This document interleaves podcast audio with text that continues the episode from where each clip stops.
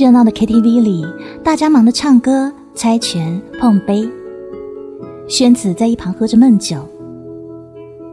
往日里吵吵的，没有什么安全感，在感情里胡作非为的宣子，如今什么都没了。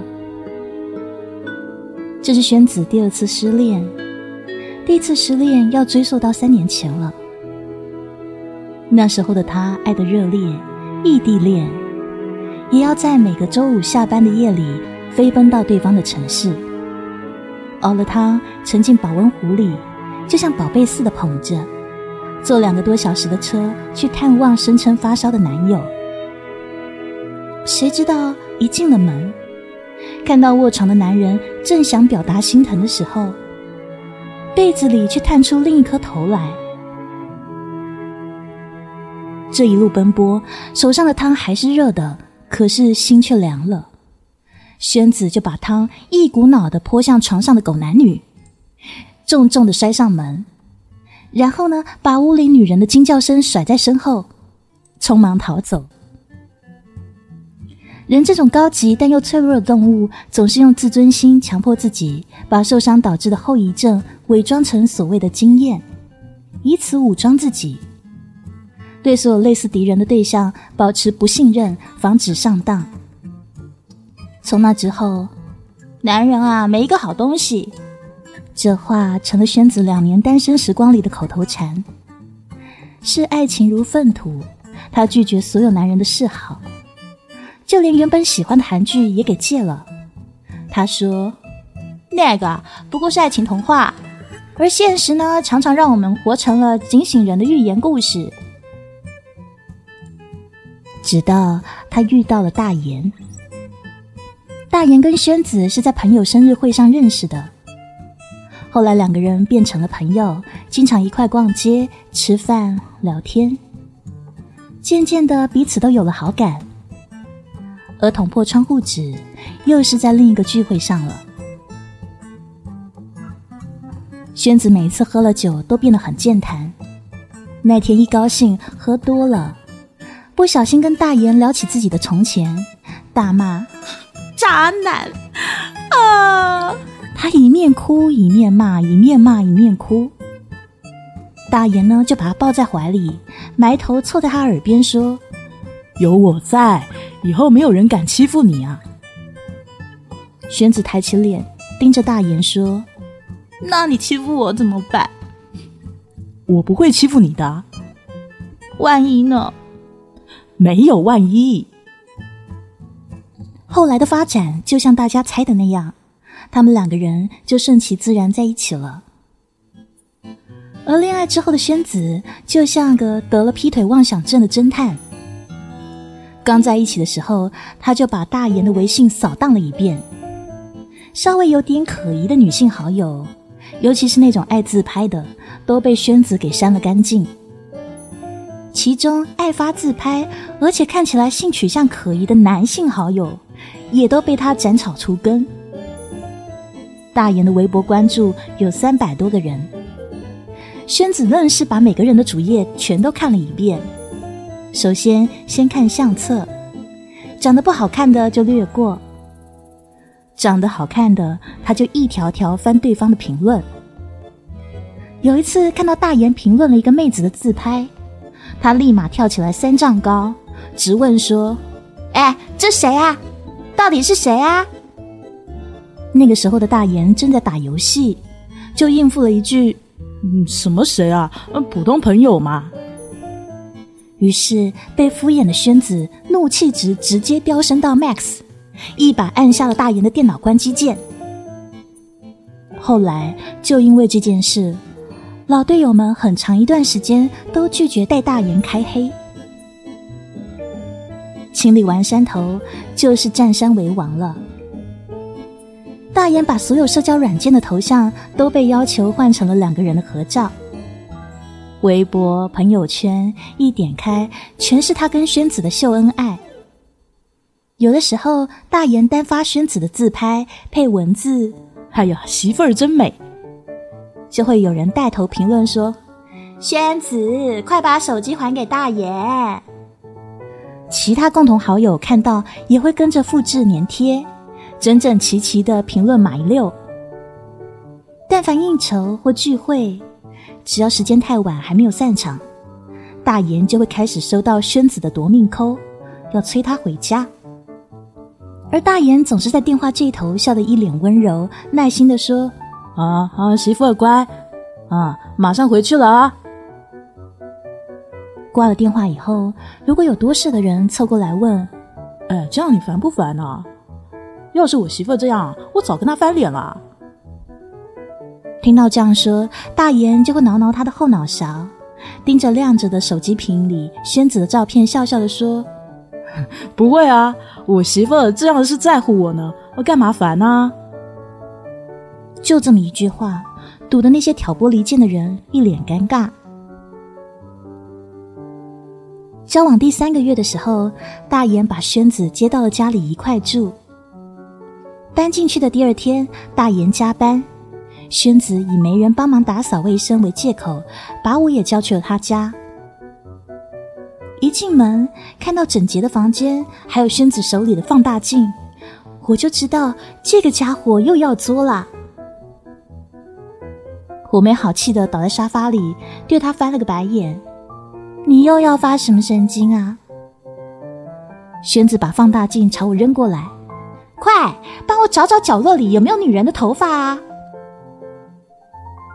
我一手接住了放大镜，搁到茶几上，抓起遥控器，打开电视看了起来。嗯，你自己玩吧，我给你加油啊！过了半小时，在卧室里翻箱倒柜一遍以后，宣子终于发现了赃物若干：一条白色的手织围巾，一盒发霉的巧克力，还有一双红色的女士凉拖。看到宣子阴沉的一张脸，我赶紧从沙发上弹起来说：“哎，你别激动，先听大眼解释嘛。”小九，你帮我搬家吧，我要跟他分手。宣子眼里闪着泪花，一屁股坐到了地上。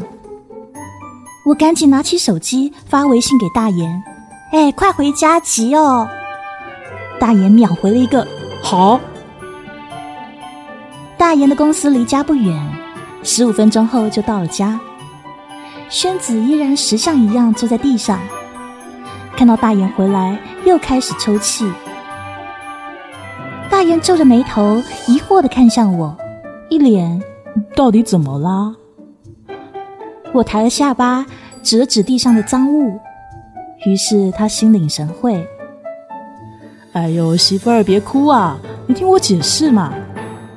这围巾跟鞋呢，都是我妈落在这的。大言说着，试图把地上的宣子拽起来。宣子一脚踢向旁边的盒子，那这盒巧克力你怎么解释？大言弯腰捡起那盒子，我屏住了呼吸，继续僵坐在沙发上。大言缓缓的打开了盒子，里头的巧克力已经发霉了。可以明显看出来，那些是手工做的。上面用彩色的巧克力写了大眼的名字，还涂了乱七八糟的桃心。大爷面无表情，找准了垃圾桶，一股脑的给扔了进去。这巧克力呢，的确是我前任送的，但是呢，我只是忘了扔，没有别的意思啊。放屁！你就是还忘不掉。坏了都舍不得扔，结果这两个家伙拉锯似的争论了几个来回，我在一旁都不知道该说什么好，帮谁都不是，觉得尴尬，于是找借口开溜了。后来我听说他们两个冷战了三天，而事情迎来转机是第四天，大言他妈去探望小两口。老太太一进门，大言赶紧接过大包小包的土特产，宣子也动身去鞋柜取拖鞋，拿了双崭新的递到老太太面前。老太太正乐呵呵的准备接过去，看到一旁的红色旧凉拖，拿起来穿上。她对宣子笑笑说：“糟蹋新的干嘛？我这双旧的不就在这吗？宣子用眼角余光瞄到大眼，咧着嘴笑，脸上的表情分明在说：“你看吧，我没骗你嘛。”这么久以来，宣子处处严防侦查，但是从来没有发现大眼有跟任何女人有过暧昧。大眼原来的异性朋友也都因为宣子而断绝了往来，但是。有一个女人一直被宣子视为情敌，那就是大言的前女友。大言跟前前任谈了三年，曾经已经到谈婚论嫁的地步，情侣之间该经历的都经历了。后来因为女方出国读书，就把大言给甩了。宣子总是担心，万一有一天对方回国了。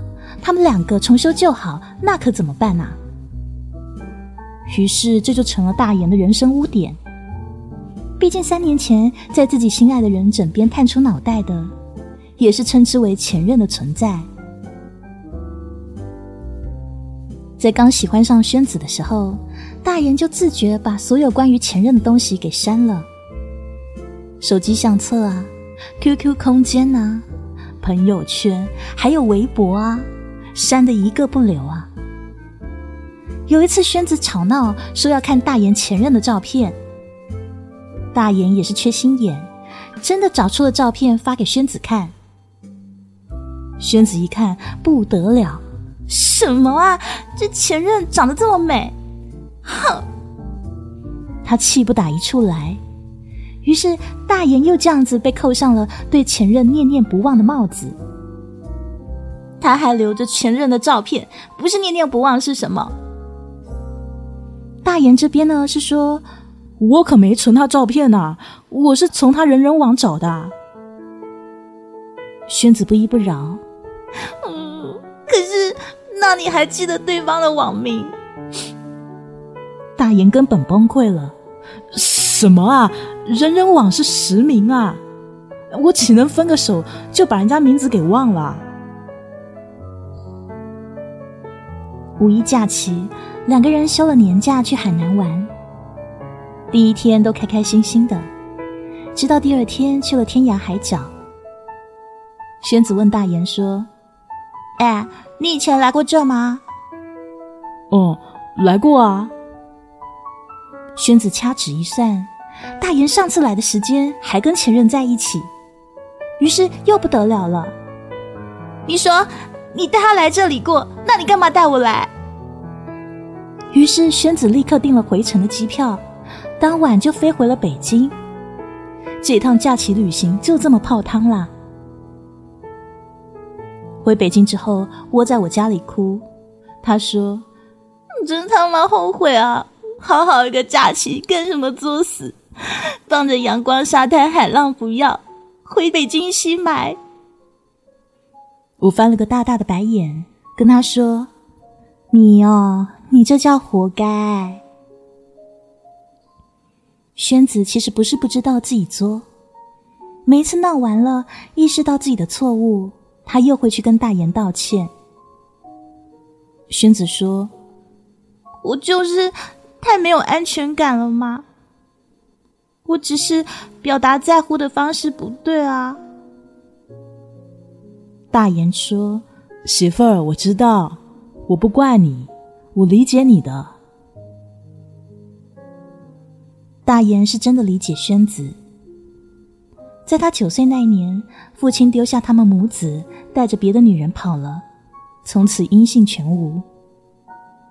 作为家里仅剩的男人，大眼比同龄人成熟的早，用小小的手掌给身边这个被抛弃的女人擦眼泪。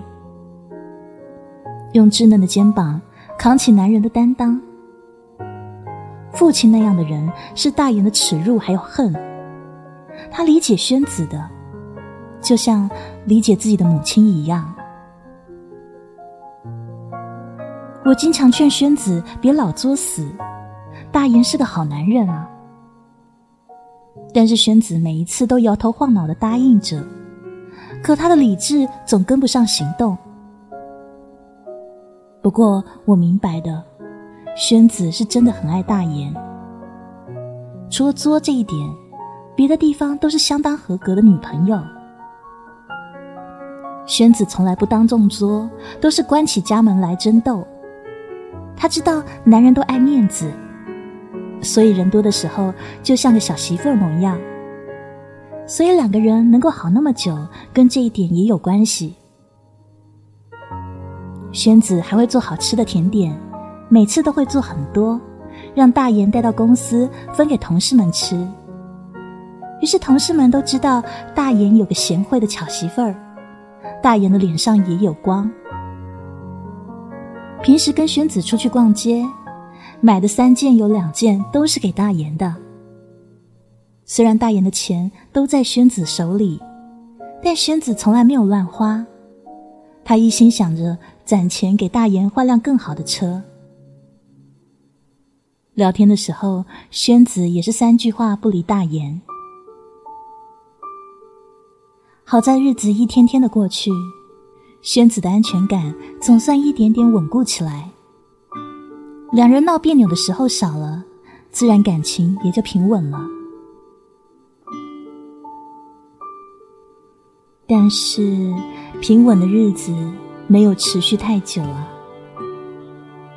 随着大言事业的蒸蒸日上，跟宣子的感情又开始变得紧张。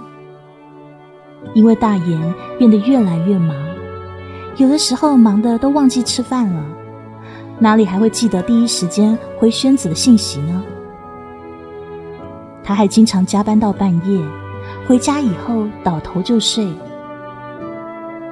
以往都是大言做好了饭给宣子吃。现在是宣子做好了饭菜，可是直到凉了都不见大眼回家。这种反差，宣子自然忍受不了。于是三年前的那种绝望感又回来了，就像铅一样灌满了心头。曾经那段时间，他的前任也说忙。所谓不爱一个人。不就是在日夜间偌大的间隙里，也容不下那个人单薄的影子吗？宣子经常在深夜里泪眼朦胧的摇醒瘫倒在床上的大岩，他直问大岩：“你是不是不爱我了？怎么都不理我呢？”起初，大岩会挣扎着爬起床给他擦眼泪，然后哄着他睡着。宣子误以为只要这样子就可以得到更多的在意，于是愈演愈烈。三天前，宣子掀起栽倒在床上正呼呼大睡的大言的被子，怒斥他：“你干嘛不洗澡就睡觉啊？”十月底的北京天气已经很冷，而且还没有供暖。被冻醒的大言实在忍不住心里的憋屈，大声斥责宣子不懂事。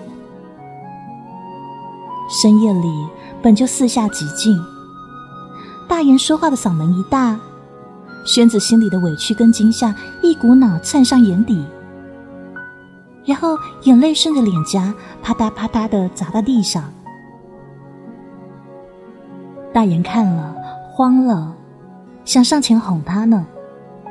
结果被宣子一把推开。你们男人没有一个好东西，你跟那个混蛋还有你爸一样，都是渣男。后来宣子说，他当时看见了大眼眼神里的失望、愤怒还有伤心。那是一个他从来没有见过的大眼，像一只防备着一切的流浪猫。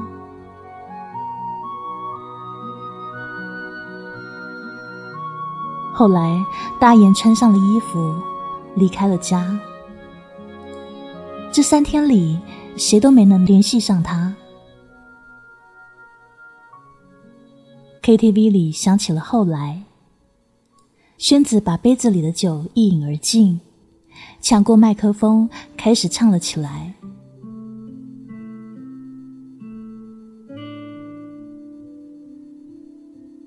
唱完副歌以后，他坐在我身边，忍了一个晚上的眼泪决了堤。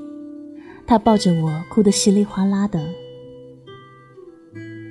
宣子说：“小九，都怪我的不安全感，让他很累。我越害怕失去他，就越在失去他。我很喜欢吃辣。”他即使吃的口腔溃疡了，还是给我做川菜，看着我吃。我删了他微信好友，其实我得罪很多他的客户，可是大爷从来没有怪过我。他说让我放心，比什么都重要。明明就是我无理取闹嘛，他还是会哄我，跟我说生气伤身体。有的时候我气急了，半夜离家出走，他会把我拉回去。他说叫我别走，他走。有一次我在大街上很生气的走掉，我走啊走的，最后迷路了。那巷子很黑，我很害怕，所以一屁股坐在地上哇哇大哭。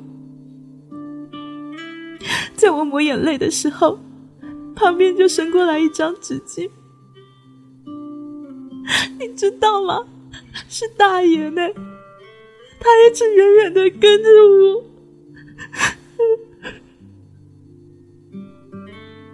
说着说着，宣子泣不成声。我拍着他的背，任由他的眼泪蹭到我的衣服上。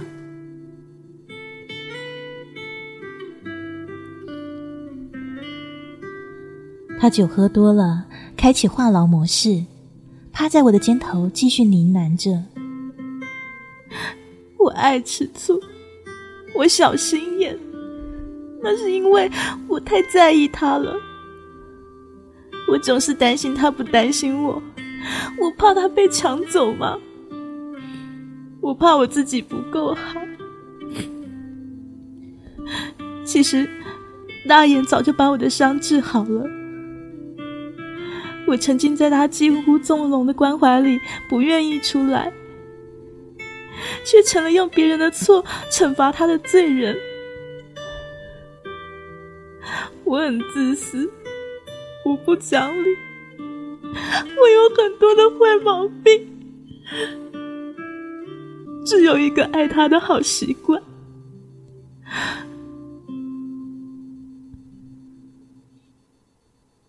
说着说着。宣子的呼吸声慢慢变得轻缓，他趴在我的肩头睡着了。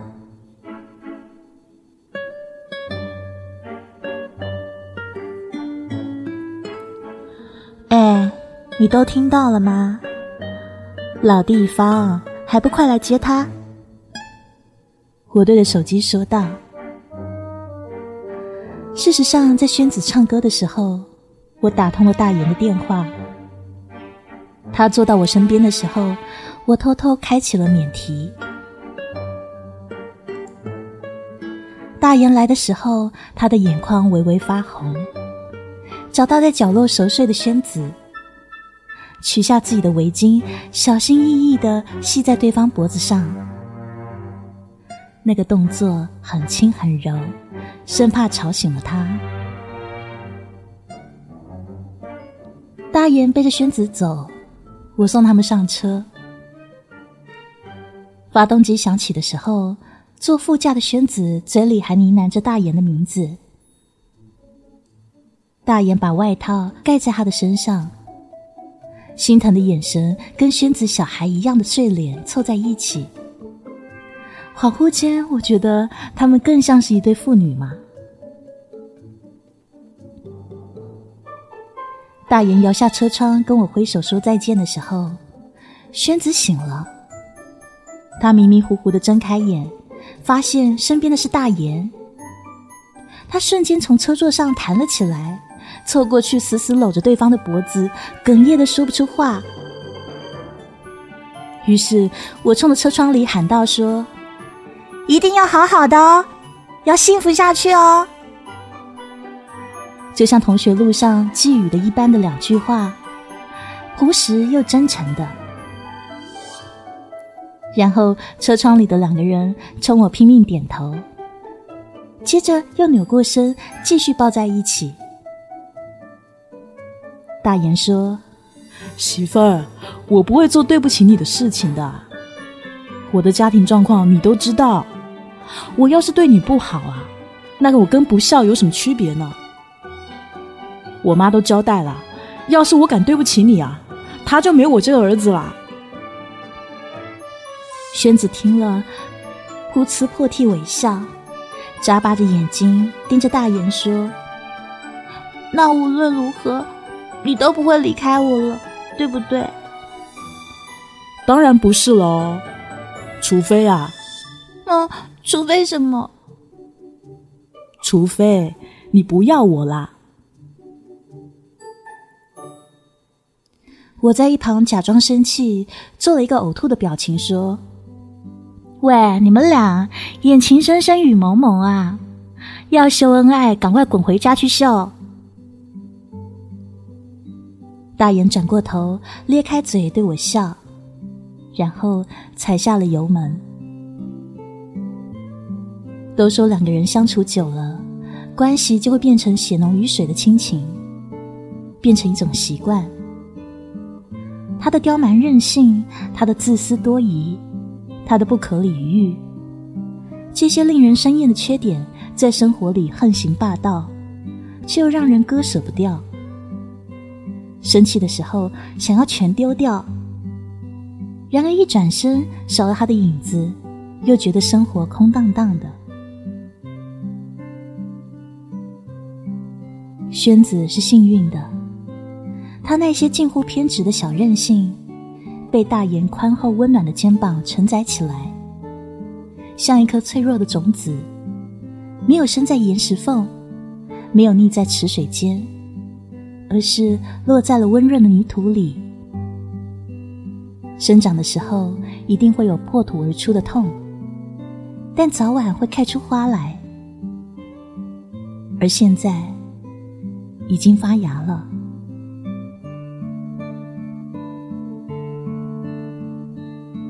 所谓的安全感，不过是自己的心魔，存亡都由心定。我们现在。或曾经也像宣子一样没有安全感，又总是找不到恋爱的法门。每次想引起对方关注，却用了错的方式，抓得越紧，丢失的越快。但幸运的话，你会遇到一个人，他给你包容，带你成长，温柔的将你驯服，就像小王子和狐狸。如果你说，不是每只狐狸都会遇到他的小王子啊，那么，你可以做小王子啊。